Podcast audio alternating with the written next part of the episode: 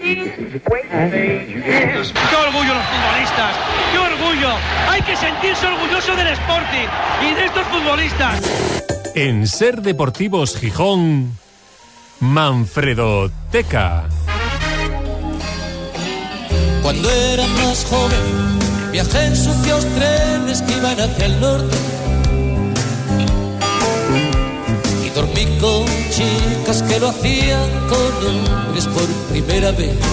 No fue en el formato habitual, porque abrimos el programa con ello, pero la semana pasada, bueno, pues Luis Enrique fue el gran protagonista de esa Manfredoteca Deluxe con esa entrevista que la verdad es que la repercusión una semana después y ahora todavía se vuelve a poner con, en el primer plano con esta negociación con el Chelsea, Manfred. Sí, la verdad es que eh, Lucho está en boca de todo el mundo, sigue en boca de todo el mundo después de esa entrevista y hoy lo que vamos a hacer es eh, hablar de sus inicios.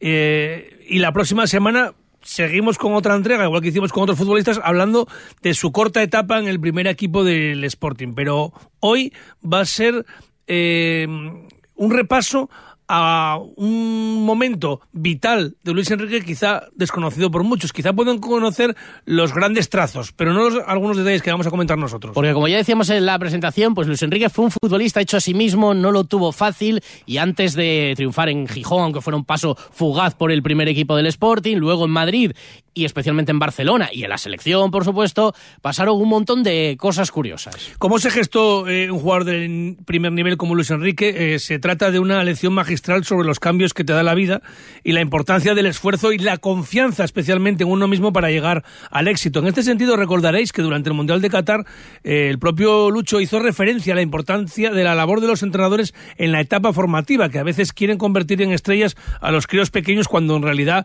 deben jugar, divertirse algo que también decía eh, Kini, mm, cuando, eh, a la hora de que vemos que en el fútbol moderno intenta ya tratar a críos como como adultos, ¿no? Eso de eh, los pases de seguridad, el impedir la, explosión del talento, el regate, la, improvisación, ¿no? Bueno, pues eh, en, el sentido de, en lo que se refiere a Luis Enrique, no lo tuvo nada fácil para llegar al primer equipo del Sporting y hacerse un hueco en el fútbol profesional. Eh, no estamos en el caso de un jugador que desde Alevines ya destacara y tuviéramos todos claro que iba a llegar a primera división. Casi mm, es un ejemplo similar al de Luis, al del Pito Abelardo, aunque es verdad que el currículum de, Luis Enrique es, superior.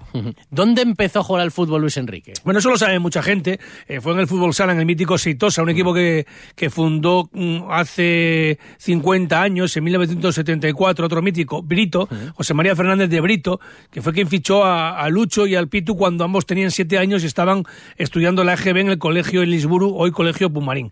En ese equipo también jugaba Felipe, el hermano de Luis, tienen los dos una, hermana también. Y hay un detalle curioso es que el nombre del Seitosa de su patrocinador era el de una churrería que estaba haciendo esquina en la calle Palacio Valdés, en La Cerona, justo al dar vuelta con la Plaza de Europa frente a la gota de leche. Pero era un patrocinador que no puso millones, sino lo que hizo fue eh, comprar la ropa, comprar el uniforme y, le, el nombre, el nombre le dio el nombre al equipo, sí. Eh, luego es, el Sitosa, la churrería Sitosa, creció también, quizá por la publicidad de ese equipo de Brito, eh, y se trasladó a un local enfrente, frente a los antiguos juzgados, y se convirtió en una cafetería, ¿no? Eh, con 10 años... ahí lo recuerdo yo frente a los antiguos juzgados. No, pero estaba antes estaba enfrente, estaba en, la esquina de la Acerona al dar vuelta con la con la Plaza Europa. Ah, Ahí era donde estaba una churrería, sí, sí. Que todavía sigue habiendo un bar, que es muy pequeño. Bueno, lo curioso del caso es que con 10 años eh, ellos se pasan del fútbol sala a la cantera del Sporting, ya destacaron ahí eh, de pequeños y pasaron a, a Levines, ¿no? El Sporting no tenía Benjamines. Pero es que cuando llegan a la etapa de infantiles fueron descartados por algún ojo del lince porque en aquel momento ellos no daban la talla, no lo sé. Lo cierto es que no jugaban prácticamente nada, poco en alevines, nada en infantiles y al acabar la etapa de, infantiles, pues el Sporting les da las bajas a los dos. Luis Enrique y Abelardo se quedan sin equipo y lo que dicen, bueno, vamos a jugar donde podamos, vamos a ir a donde podamos tener minutos, como cualquier guaje, pues a, a disfrutar del fútbol, ¿no? Y los dos se van a la braña y lo que pasó a continuación lo vamos a comentar precisamente con la persona que los fichó. Ismael Fernández, buenas tardes. Hola, buenas tardes. Porque tú cogiste a Luis Enrique y, y al Pitu cuando salían del Sporting y ellos prácticamente no tenían dónde jugar, ¿no? estuvieron un año en la Braña y luego, pues, el caso de, del Titu, pues se fue para el Estudiantes y Luis quedó allí conmigo. Pero tú bueno, cuando, cuando te salen de, demás cuando- de Luis, Ya se sabe, sí. Ya lo sabéis. Pero cuando, cuando llegan los dos a, a la braña, ¿tú qué les viste? Que no les viera el Sporting. Y- porque físicamente se decían que eran los dos súper flacos, ¿no? Que no tenían mucha envergadura. Bueno, en el caso de Luis, que fue el que se quedó, ya tenía las características que tiene hoy. Ganador, capacidad de sacrificio, dominaba los dos pies, iba bien de cabeza, solo le faltaba el físico. Y bueno, tengo dos anécdotas ya que tenéis para, para ir para de, de recuerdo que te voy a Sí. nombrar las dos.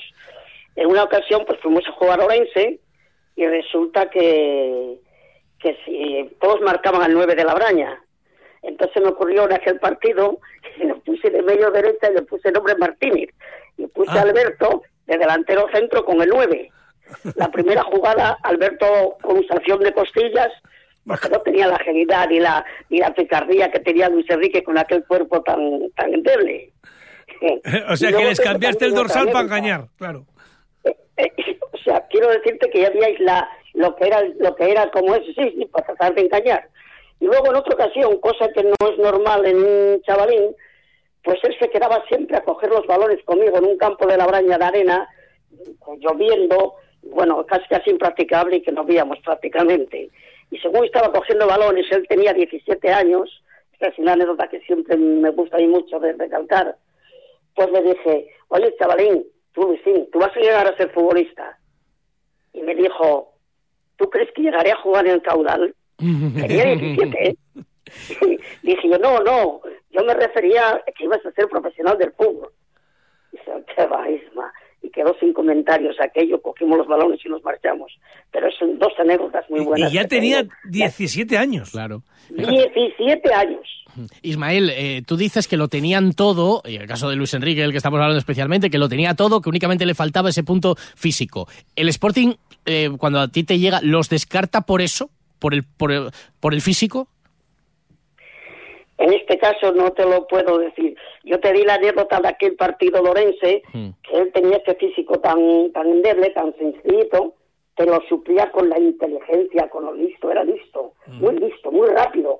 Se iba, cuando le daban, le iban a dar, eh, ya se iba. Entonces, aquel día que hice la experiencia de poner al otro allí, resulta que el otro acabó con las costillas mal, el otro, y Luis no, eso no lo tenía. Entonces, quiero decir que él lo suplía con la inteligencia y con la picardía que tenía. Pero él aún así, eh, tú que ya le valorabas con esa, ese talento que tenía, evidentemente desde fuera, eh, los grandes no se lo veían, eh, me refiero a los grandes del, del fútbol asturiano, el Sporting y el Oviedo, y él no destaca hasta que en el último año de juvenil se va a la selección asturiana, ¿no? O sea, no destaca, no llama la atención.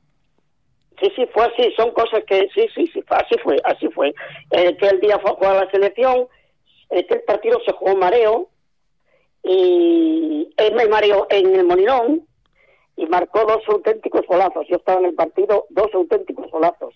Y aquella misma noche me llamaron a mí de equipos, no voy a decir el nombre ahora, de primera división fuera de la región, que quién era aquel, que como eso, ¿entiendes? Sí, sí. Y, y sí, sí, ya se le veía que tenía unas cosas para el fútbol, bueno, como es, como también las tiene para entrenador, que si eso también está en una revista, no es que yo quiera eso, que dice que va a ser incluso mejor entrenador. Luis lo tiene todo porque es compañero, amigo de sus amigos, sabe de fútbol, es inteligente y Luis puede conseguir lo que él quiera conseguir. Bueno, pues eh, Isma, ya sé que mm, no sueles conceder entrevistas, en este caso el equipo el Luis Enrique Team concede entrevistas a Ser Gijón, no te queremos preguntar más porque tampoco queremos eh, revolver con el tema del sport y que si lo cogió o no lo cogió, solamente queríamos saber que de tu propia voz que nos contaras cómo recibiste a, a Luis Enrique en la Braña. Un fuerte abrazo. Un placer. Muchas gracias, un fuerte abrazo, Alfredo. Y lo siguiente te lo cuento yo. Como yo, a mí me da igual, pues después de ese partido en el que Tino Argumosa, seleccionador asturiano, lleva a Luis Enrique a un amistoso en el Molinón, en el que marca dos goles, empiezan a llamarle incluso de, fuera de, Asturias a, a Ismael, entrenador de la Braña, y el Sporting y el Oviedo se ponen las pilas. Lucho, sportingista de cuna, forofo, habitual en el Fondo Sur, eh, se encuentra eh, con la duda de elegir. Va a Mareo y en Mareo no le, no le garantizan quedarse con, en el Sporting Atlético. Dice que tiene que ganárselo en la pretemporada, el- al actual Sporting B. Y el Oviedo le garantiza quedarse en el Vetusta e incluso entrenar con el primer equipo en el que estaba Vicente Miera. Lo que pudo cambiar la historia, Total, ¿eh? que a punto de firmar, eh, siendo presidente Eugenio Prieto del Oviedo, el Sporting se entera y después de, esa, de, un tira y afloja, Luis Enrique acaba cobrando el doble de lo que le pagaba el Sporting a principios del verano cuando, cuando le quería fichar.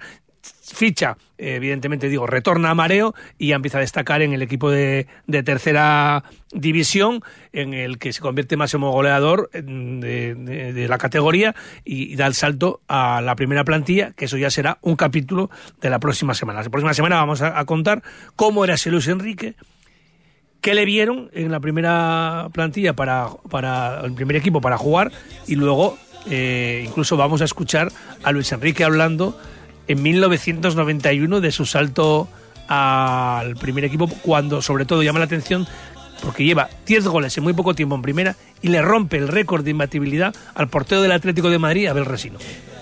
Casi nada. La semana que viene, tercer capítulo de la serie de la Manfredoteca. Estamos encantados y encantados los oyentes. ¿Será ya entrenador- alguno que nos está pidiendo que hagamos ya un avance, un amigo tuyo. Ahora te lo ¿Será cuento. ya entrenador del Chelsea? ¿Será ya entrador del Chelsea? A ver si, Si no nos lo si cuenta no llegará otro.